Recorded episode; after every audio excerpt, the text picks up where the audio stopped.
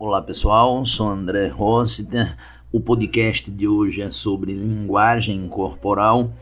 A mesma é muito importante porque ela exerce 55% da força de nossa comunicação. A entonação de voz exerce 38% e as palavras faladas 7%. Veja como a linguagem corporal é forte. Quando falamos em linguagem corporal, nós temos o nosso estado normal. Nós em seguida temos um gatilho, que seria um evento ou uma percepção, e esse gatilho ele traz um estado fruto da mudança física ou psíquica. E esse é o resultado de uma ação construtiva ou destrutiva a nível de imagem e comportamento. Nós temos também eh, o mapa das emoções que nos ajuda a entender uma variedade das emoções, principalmente na linguagem corporal de transição rápida, aquela reação muito espontânea às coisas que vivemos. Essencialmente, apesar de termos sete microexpressões de baseadas nas emoções primárias, elas estão divididas em cinco: raiva, desprezo, tristeza, felicidade e medo. E elas variam, por exemplo, na raiva, de aborrecimento para frustração, de frustração para exasperação, de exasperação para argumentatividade, de argumentatividade para amargura, de amargura para vingança e de vingança para fúria.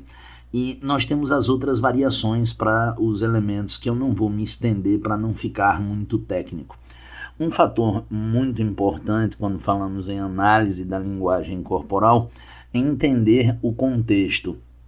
A pessoa se fechar diante de uma conversa simples num ambiente arejado vai ter um sentido diferente do que uma pessoa que se fecha num ambiente muito frio.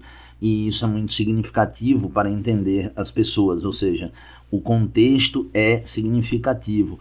O meio em que a pessoa está inserida e está fazendo aquele determinado gesto vai ser muito importante. Em seguida, o conjunto.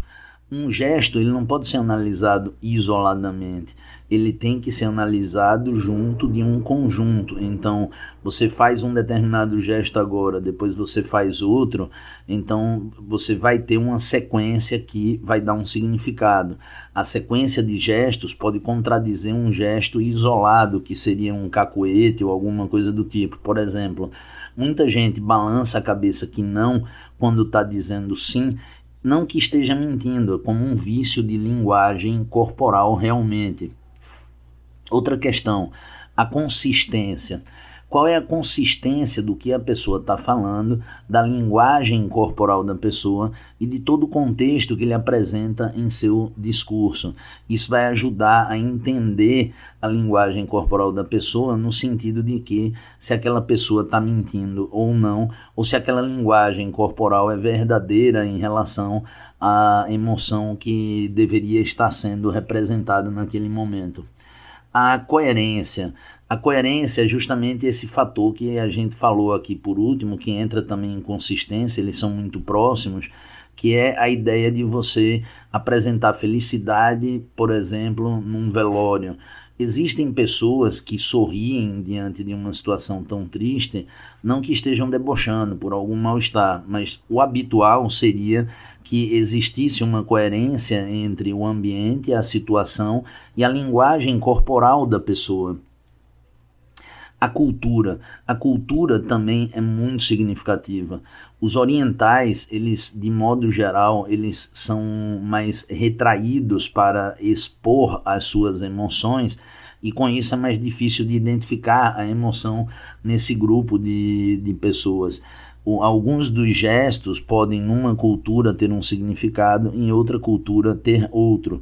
Por exemplo, no Brasil você dá dois beijos em alguém é muito normal. Numa mulher você conhece, você dá dois beijos respeitosamente na bochecha, isso não é nada demais.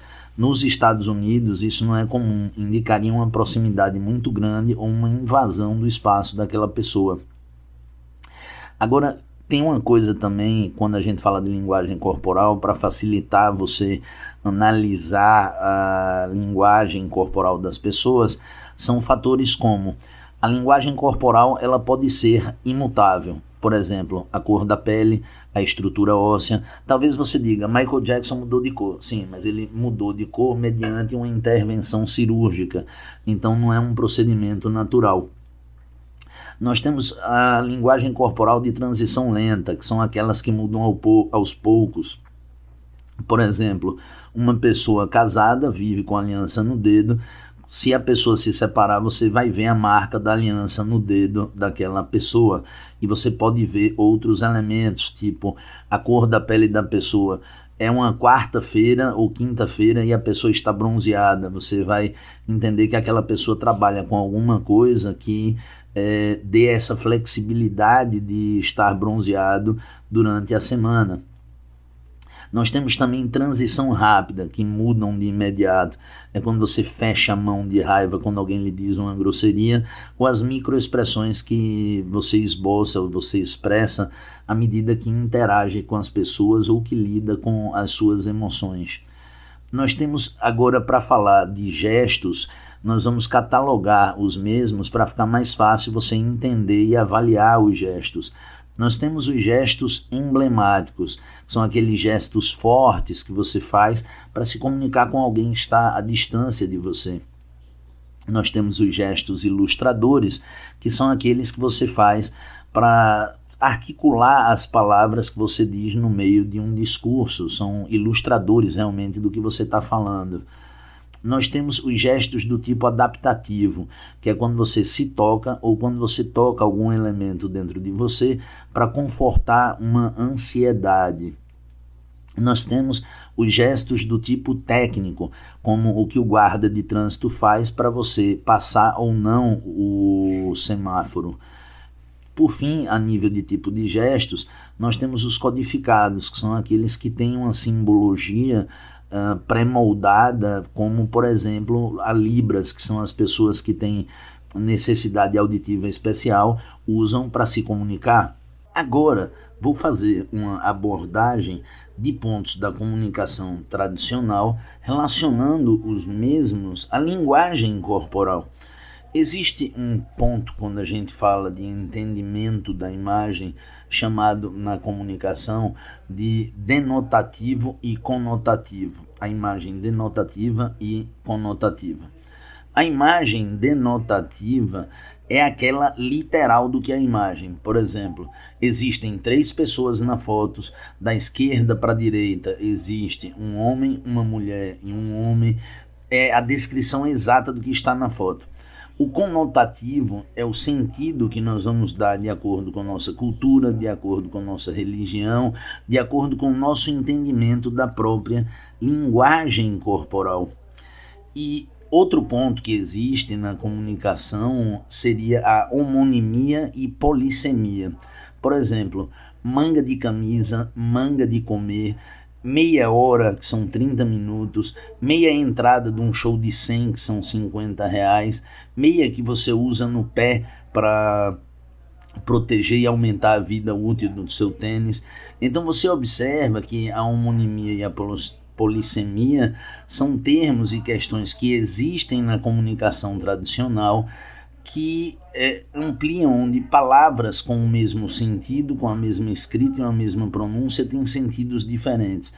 E ela é muito útil no entendimento da linguagem corporal para que a gente tenha cuidado e responsabilidade ao avaliar e criar atributos, parâmetros e definições é, verdade, como verdades absolutas de coisas que poderiam ser um equívoco. E, por fim, na, na, comunicação, que não é tanto na comunicação a nível tradicional, mas a nível emocional. O, a estrutura física das pessoas vai nos atrair, vai fazer com que tenhamos mais simpatia ou não. Muita gente não vai gostar de admitir isso, mas pesquisas mostraram que na justiça as pessoas mais bonitas sobre uh, o mesmo ato tiveram penas mais brandas do que pessoas que não eram tão bonitas. Então isso é significativo. Se pega uma mulher bonita, um homem bonito que bota uma foto no Facebook com pouca roupa, sensual, todo mundo curte. Se, uma pessoa não é tão bonita, não é tão sensual e publica uma foto nem sempre, ou com muito mais dificuldade, essa foto teria o mesmo número de curtidas. E é interessante estar atento a isso, a nível de entender e não deixar que nossas emoções se sobreponham à verdade do que vemos de fato. E isso pode parecer fácil, mas não é fácil não, porque as pessoas mentem para elas mesmas, porque é mais cômodo. Uh, por exemplo, eu vou começar a dieta na segunda, hoje é sexta. É mais fácil acreditar que eu vou começar a dieta na segunda do que deixar de comer as coisas que eu quero hoje na sexta-feira. Já no que toca à transição lenta na linguagem corporal, nós temos cinco elementos que são muito bem debatidos por, por William Reich. O primeiro é o traço de caráter esquizoide, depois o oral, depois o psicopata, em seguida o masoquista e por fim o rígido. Essas nomenclaturas não são necessariamente as nomenclaturas tradicionais. O traço de caráter esquizoide ele é desenvolvido no momento da gestação. A dor é a de ser rejeitado e o recurso é o criativo racional. O corpo desse tipo de pessoa ele é esguio, magro, juntas visíveis, cabeça grande, olhos grandes, desconectados. Olheira funda é uma característica. Já o oral é um momento da amamentação. Sua dor é o abandono e o seu recurso é ser sensível e comunicativo. O corpo é fofinho e arredondado, boca carnuda e presença de bico. Olhos pequenos transmitem carência, principalmente a sensação de carência. Já o buraco no meio do peito, quando a pessoa tem aquele buraco para dentro, ele é o oral da falta que é o contrário do oral do excesso. E o bumbum do, do oral pequeno é por falta e o bumbum grande é oral do excesso. O psicopata ele se dá no momento do, in, do início da interação com o ambiente além da mãe. A dor é de ser manipulado e o recurso de negociar e liderar. O corpo e cabeça triangular olho que avalia, intimida ou domina. Veja que a gente fala não apenas de características físicas, mas de sensações que você tem com esses traços. É, você tem também aqui o masoquista, que se caracteriza no momento do desfraude pela dualidade do fazer as fezes ou reter as fezes para ser premiado fazendo no lugar certo. A dor é a humilhação o recurso é suportar coisas difíceis. O corpo desse traço de caráter é quadrado, a pele é áspera, olheira pulada e boca pequena. Por fim, o traço de caráter rígido, que se caracteriza pelo momento do início da sexualidade, onde sua dor é ser trocado, trair ou traído, e o seu recurso é a competitividade e a proatividade. O corpo é escultural, sensual e convidativo. Já sobre linguagem corporal de transição rápida, nós temos as microexpressões faciais. Elas são universais, ou seja, as pessoas das mais diversas localidades, países e culturas possuem as mesmas expressões faciais primárias. Elas são sete. Nós vamos falar sobre as mesmas. É interessante estar atento para que a gente não deixe passar nada. Nossa própria visão por si só e sentidos possuem limitações. Estar atento e reconhecer isso nos traz uma perspectiva de evolução, pois apenas quando reconhecemos uma limitação ou um erro que podemos modificar o mesmo. É curioso que, paralelo a esse estudo de transição rápida, o estudo da face, foi feita uma pesquisa para identificar o que é a beleza e 88% das pessoas tiveram uma preferência similar de acordo com os parâmetros pré-definidos. É interessante e importante estarmos atentos que a beleza tem o poder de afetar o julgamento das pessoas, para que não acabamos ou venhamos a acabar sendo injustos com alguém por conta da aparência física. Ah, primeira microexpressão que eu vou tratar, a expressão, a linguagem corporal de transição rápida, é a tristeza. Ela faz um triângulo com a sobrancelha, o olhar da pessoa fica abaixado e a boca muitas vezes faz aquele arco para baixo, como no emoji. O segundo vai ser a felicidade. Ela é muito comum fazer aquele arco para cima, como a ideia do emoji, é muito comum formar uma pequena bolsa embaixo do olho e ter uma certa retração na bochecha. Em seguida, a surpresa. A surpresa ela tem uma elevação da sobrancelha, onde o espaço entre o olho e a sobrancelha fica aumentado de modo geral. Algumas pessoas podem ter essa elevação maior ou menor. Em alguns momentos também ocorrem umas ruguinhas na testa quando a pessoa fica com a surpresa. É importante ter cuidado em relação ao medo, porque a surpresa não arregala o olho, ela levanta a sobrancelha. Já o medo, ela tem até uma elevação da sobrancelha quando o olho se abre, mas é muito menor do que quando a pessoa expressa uma surpresa. A raiva. A raiva, a sobrancelha da pessoa faz um V para baixo, a boca pode ficar comprimida, como se a pessoa estivesse segurando alguma coisa para dizer, ou a boca pode ficar entreaberta, como se a pessoa estivesse com raiva mostrando os dentes, ou então soprando o ar, como se estivesse botando para fora aquela raiva que está contida.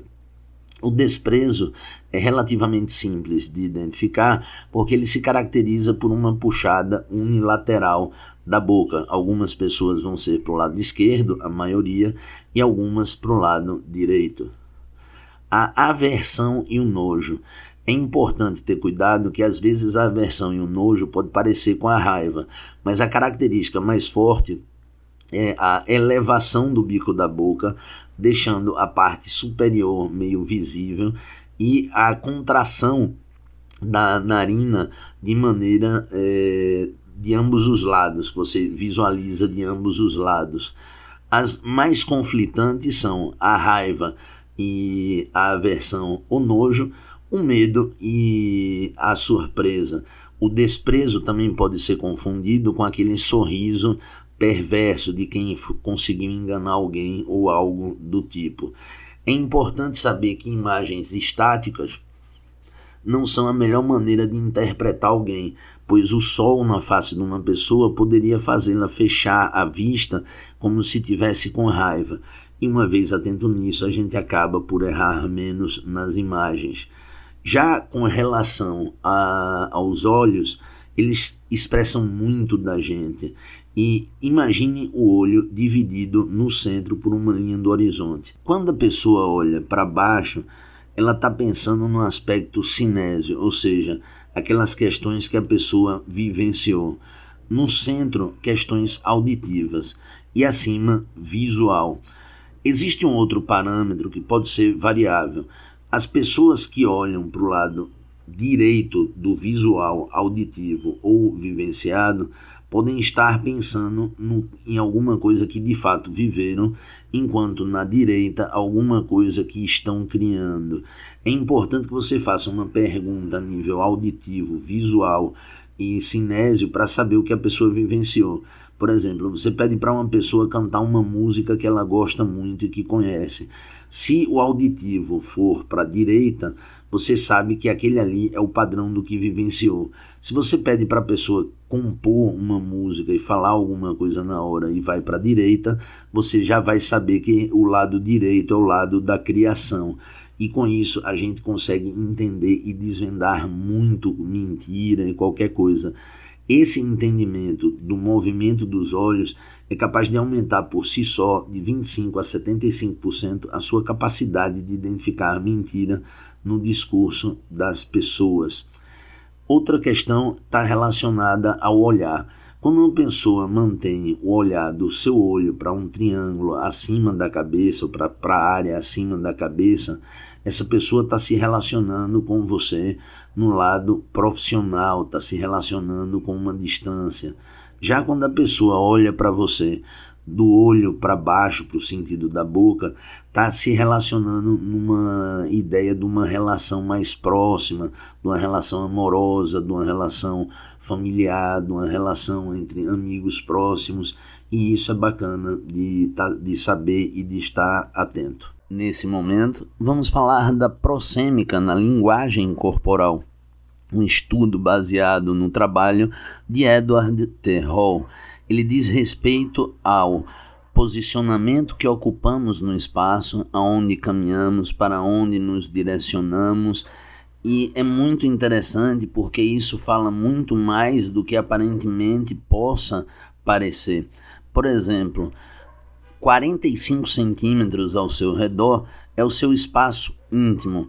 Você não vai chegar a menos de 45 centímetros de uma pessoa que você não tem intimidade de 45 centímetros a 1,20 metro e 20 é o espaço pessoal. Seria um espaço que você vai dialogar com alguém que você não conhece tão bem ou alguém que você está comercializando alguma coisa.